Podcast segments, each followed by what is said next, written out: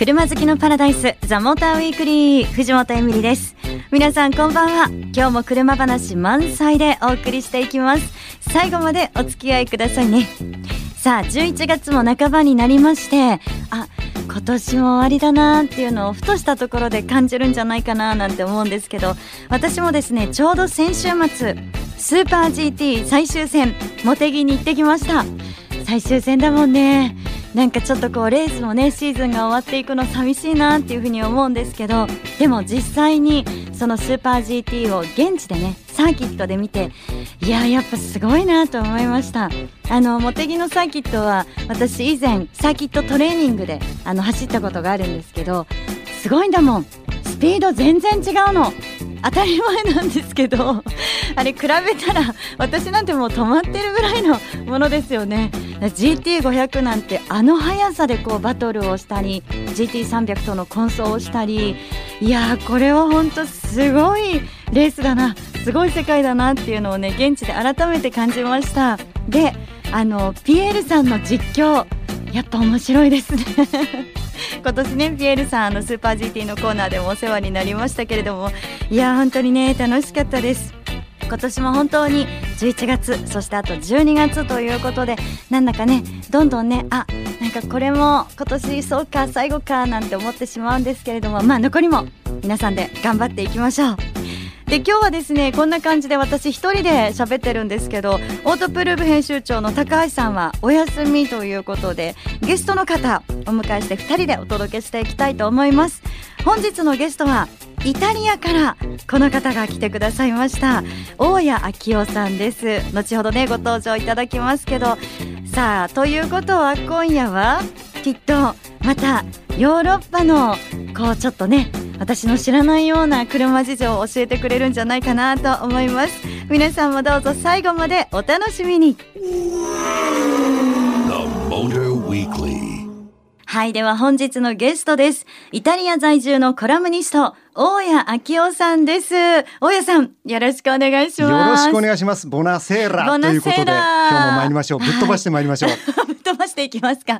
もうハイテンションでね。はいということでいつも本当にあの大谷さんいろんなねこうヨーロッパのこうまた新鮮な風を私に送り込んでくださるんですけど今夜はどんなお話でしょうか、はい、さあ今日送り込む風はですね、はい、日本未発売ヨーロッパ車のディープな世界ということで、えー、お伝えしたいと思います。わこれすごいですよ。日本未発売で、しかもディープ。結構これだけ聞いてもなんかマニアの皆さんワクワクワクワクしてるんじゃないかなと思いますけど。いいですか、はい、はい、じゃあまずはじめにそのディープな世界紹介していただくのはどんなメーカーでしょうか、はい、まずはじめはダチア、ダチア。はい。ダチア。そうなんです。すいません初めて聞きました。私、ね、知らないです。あのフランスのルノーのサブブランドで、はい、ルーマニアがなんと本拠地なんです。ダチア。ルーマニアの、はい。あ、えー、ダチア。え、どんなブランドなんですか？簡単にわかりやすく言うと、はい、ルノーがユニクロだとすると、はい、ダチアは GU だと思うと、まあ非常にわかりやすいんじゃないかと。思いますね。すごいわかりやすいですね。はい。はい、でも歴史って結構古いんです。うん、あの1960年代の中頃に、はい、まだ社会主義国だった頃のルーマニアでルノーの車を現地生産したことに歴史が始まってるんですね。はい、でちょっと歴史の教科書みたいになっちゃいますけどもベルリンの壁が崩壊した後の1999年に、はい、えー、ルノーのサブブランドとして再出発したんです。えー、ここで新たにまた。はい。はい。で、最初に、えー、有名になった車が2004年に出た独自モデルのコンパクトカーで、ローガンっていう自動車だったんですね。ローガン。はい。はい。で、このキャッチフレーズが、モダン、信頼性、そして加えて安心価格というなんか島村のようなスローガン引っ掛けてですね、ヨーロッパ中でこれヒットしたんです。あ、大ヒット。はい。へで、なんでヒットしたかっていうと、はい、当時のスタンダード仕様の値段というのが7500ユーロ、はい、なので日本円に換算すると100万円切ってたんですね。そんなになんかこうお買い得って言ったら変ですけど。そうなんです。へで、えー、ルノーのエンジンが積まれていて、はい、かつ、えー、ルノーのディーラーのネットワークでサービスが受けられる。というそこがやっぱり受けたんですね。ですからね、はい、あのヨーロッパのルノーのディーラー行くと片隅にちゃんとこうダチアコーナーってのあるんですよ。はいはい、でこのダチアブランドを売ってるわけなんです。えー、いや実はねあの今回ですね大家さんがあのカタログも実際にね持ってきてくださったんですけど、はい、ダチアのカタログを今ちょっと見せていただきました。これ今最新のこれ SUV ですか？はい、これね、はい、ダスターという車なんですけども、はい、実は、えー、日産ルノーの B プラットフォームを元にしてるんですね。はい、だからよく考えると日産のジュークやノートの親戚筋と言っていい車なんです。はい、えー、うん、なんかちょっとね見た目は確かにあれこれってこうエクストレイルかな みたいなねなんか雰囲気もあったりはするんですけどでもこの「ダスター」っていうカタログもなんかやっぱりあの初めて見るからあれですけどリアのねこうなんかランプとかもおしゃれだったりして私なんかから見ると本当におしゃれな輸入車だなっていう感じがねしちゃいますけどね。だから最近こうルノーが非常にこうアグレッシブなデザインになって、はい、でちょっと高級化路線をたどっている中で、うん、ああなんか昔のルノーのようなシンプルな車欲しいなっていう人は実はダチア買っちゃったりしているんですよね。あそうなんですか。だから、はい、ルノーのディーラーもそういう古いお客さんをダチアで救ってるようなところがあるんですよね。なるほど。いや、ちょっとダチアありがとうございます。私初めて知りました。さあ、そしてまだあるんですよね。はい。はい、次はね、今度、シュコダ。はい。これ紹介しましょう。これはあのフォルクスワーゲングループを今日構成する12ブランドの一つなんです。はい、で本拠はチェコ共和国、はい、で日本ではこのシコダ馴染み薄いですけども、はい、販売エリア見ますとおよそ100の国と地域に及んでるんですね。はい、でそのトップは中国の32.5万台。へえすごい。で続いてドイツチェコというふうに、えー、続いているんです。へえいやそうなんですね。これ日本ではね知ってる方はやっぱりあんまりいないんじゃないかなってね、思いますけど。はいところがこれあの期限がまた面白くって1895年に、なんと本屋さんの主人だったバーツラフ・クレメントという人がこのシコダ始めてるんですね。え、本屋さんの主人が始めたんですか、まあ、最初は自転車の修理やってたそうなんですけども、ええだんだん今度は車作りたくなっちゃった 面白い。人生何があるかわからないですよね。で、ね、えー、ベルリンの壁崩壊後の1990年にフォルクスワーゲングループ入りしてるんですね。あはい。あの大家さんなんかシュコダは、はい、大家さんもね先ほどちょっと番組始まる前に私いろいろ教えてもらったらなんかすごい面白いんですってねこう。そうなんですよ。あのあっと驚くもうなんかドラえもんもびっくりのアイデア装備たくさんありましてね。はい、例えば、えー、SUV のコディアックという車があるんですけども、はい、えー、そのドアを開くとプラスチックのプロテクターが自動で飛び出してくるんですね。はい。要するに隣の車を傷つけてしまうのをそのプロテクターが防いでくれるわけなんです。えー、それいいですね。で別にこれあの電動とかそういったことじゃなくて、はい、メカニカルにピョンって飛び出すだけなんですけども 開ければ飛び出るみたいな。そうなんですこのプロテクターのおかげで隣の車傷つけてそれで「おい何やってんだ!」とか怒られることがないという。これいいじゃないですか。え、うん、結構日本でもねやっぱりそれでこうなんかうわってね思いをした方はこれつけてくれればいいのにって思いますよね。本当にこれなんかもっと普及していいと思うんですけどね。ですね。えそれで第二の面白装備としては、はい、フロントドアの内側に折りたたみ傘が刺してあるんですね。え内側に折りたたみ傘が刺してある。かん、はい、あのもう少し詳しく言うと、はい、そのドアの外側の、えー、ボディパネルとそれから内張りの間にちょっとしたあの入れる穴があって、はい、そこに、えー、傘が刺してあるんです。あ、えっとそれをこう横に横に刺してあるんですね。へえ。ですから濡れずに外に傘を差して出られると。あ。いうことなんです。実は大家さん、はい、あのですね、日本もすごいですよ。あのワゴン R ですね。アンブレラホルダー。これあの傘させるんですけど、うんうん中にね殺収納するとこあるんですけどその傘についている水滴がはい。い車内に落ちない外にこう落ちるようになっているという。やおもてなしの国日本ですね さすがに。ねこれすごいですよね。そう日本も実はあるんですよね。そう。なんかね日本のなんかお店に入るときにちゃんとあの傘の水切らないとなんかちょっと入りにくいなんかムードがはいはい。ありますけど、はい。ええ、ああいうなんかそう心遣いそう感じますよね。確かにちょっと同じね傘収納でも違うところが面白いですよね。えそして、はいあの第3のびっくり装備はですねはい。燃料タンクの蓋の裏内側にアイススクレーパーいわゆる氷かきがついてるんですあかき氷じゃないですよあのはい。氷をかくものがついてるんですあの寒冷地の方だとご存知だと思うんですけども寒い日に霜がフロントウィンドウにつきますので、はいはい。それをこうジャッジャッジャッジャってかくそれが燃料タンクの蓋の裏側についてるんですよねえー、えそれはななんでなんですか？要するにトランクの中にあれどこ行っちゃったっけなとか、えードア開けてああれどこ閉まっちゃったかなそういうことをしなくてもうん。燃料タンクの蓋開けるだけで要するに見つけられますから。要するに車内のはい温度が下がらない、いやーでも面白い私なんか日本の軽自動車がこういう収納は一番なんじゃないかとね勝手に思ってた部分がありますけど結構このショコダもはい、ね、やりますね。そうですね。やりますね。何様なんだろう。やりますね。でえーでプラットフォームはフォルクスワーゲンやアウディと同じものを使っているのではいまあそういった意味ではやはりあの先ほどのユニクロ GU 感覚というか、うんうん。えあのそういったものに共通するところはありますよね。えー、面白い。さあ後半もですね日本未発売ヨーロッパのディープな世界皆さんにお届けします。The Motor Weekly. さあということで後半いきたいと思いますけれども今日はですね大家さんが日本未発売ヨーロッパ車のディープな世界と題してね、お届けをしておりますけれどもさあ次はどんなメーカーでしょうか、はい、えー次はオペル。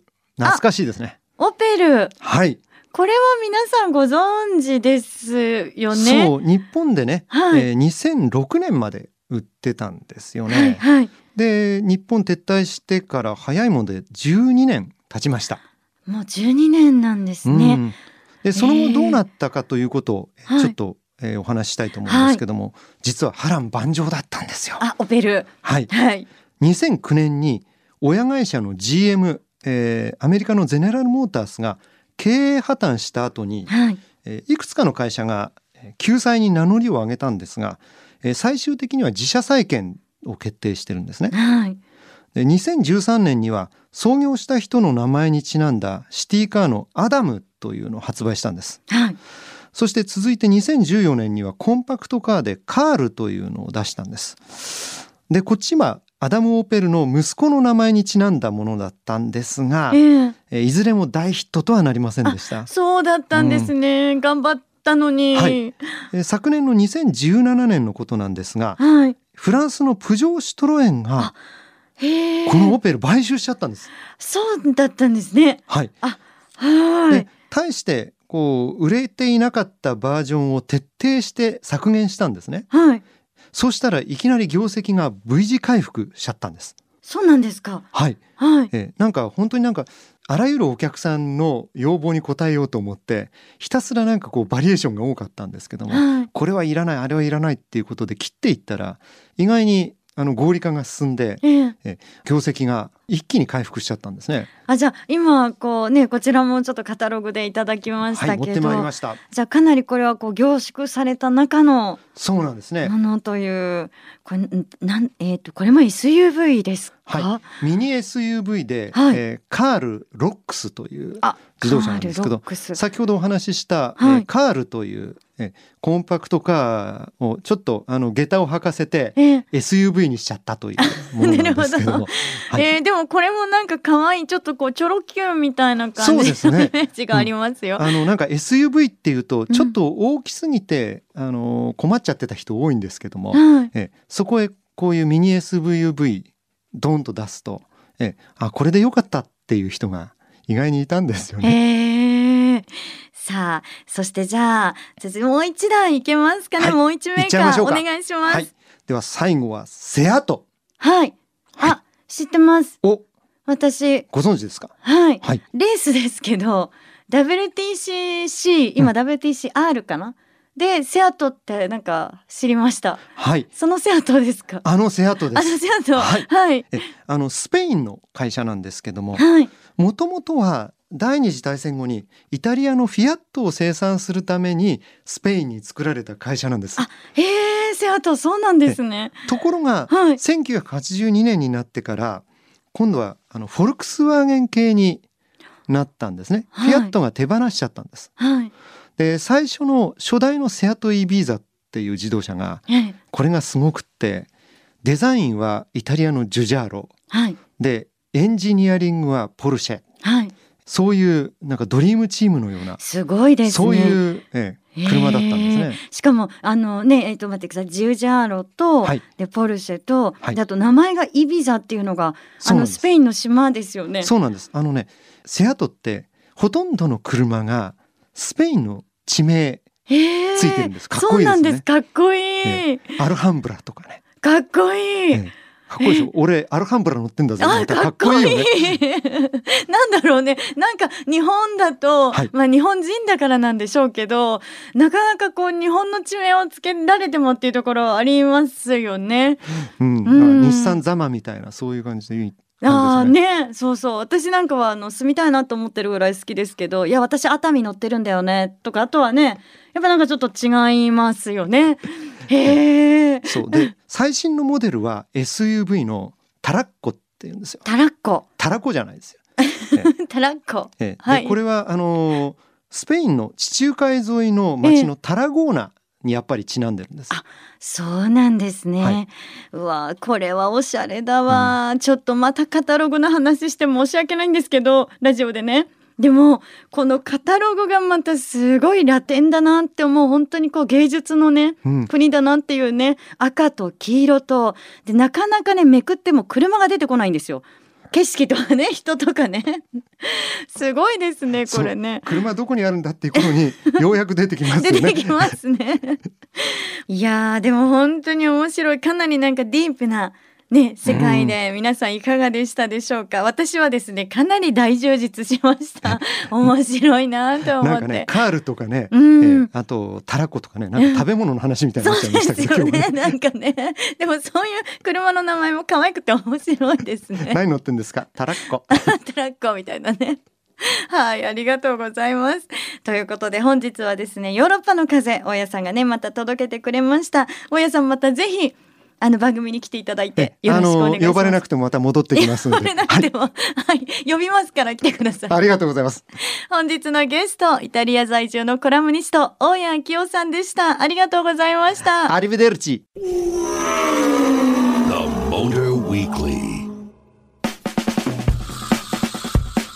お送りしてきましたザモーターウィークリーいかがでしたでしょうか？日本未発売ねヨーロッパ車いろいろあるんですねメーカーね。いやでもねなんか私びっくりしましたよ。こう日本も負けてられないなんて思いましたけど収納とかねヨーロッパならではのねああそういうのいいなっていう。あの飛び出すの良かったですね。車のドアがぶつからないようにってねあれ欲しいなと思っちゃいましたけどね。皆さんいかがでしたでしょうか？ちなみにあの大家さんはあの日本に帰ってくると軽自動車にねすごくびっくりされるそうです。もう種類も増えてきてるしえこれは何なんだろうってね思われる時もあるそうですけどあのイタリアとかフランス人の車好きのお友達からも日本の軽カーについて教えてくれっていう風にね 言われるそうですよ。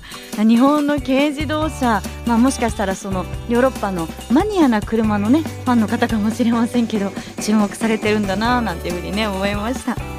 さあ皆さんいかがでしたでしょうか？皆さんからの感想もお待ちしてます。ぜひ送ってくださいね。メールアドレスは tm アットマーク fm 横浜 .jp ザモーターの頭文字 tm に続いてアットマーク fm 横浜 .jp でお待ちしてます。採用された方には番組オリジナルステッカープレゼントしますからね。ザモーターウィークリー。お相手は藤本エミリでした。アリベテルチ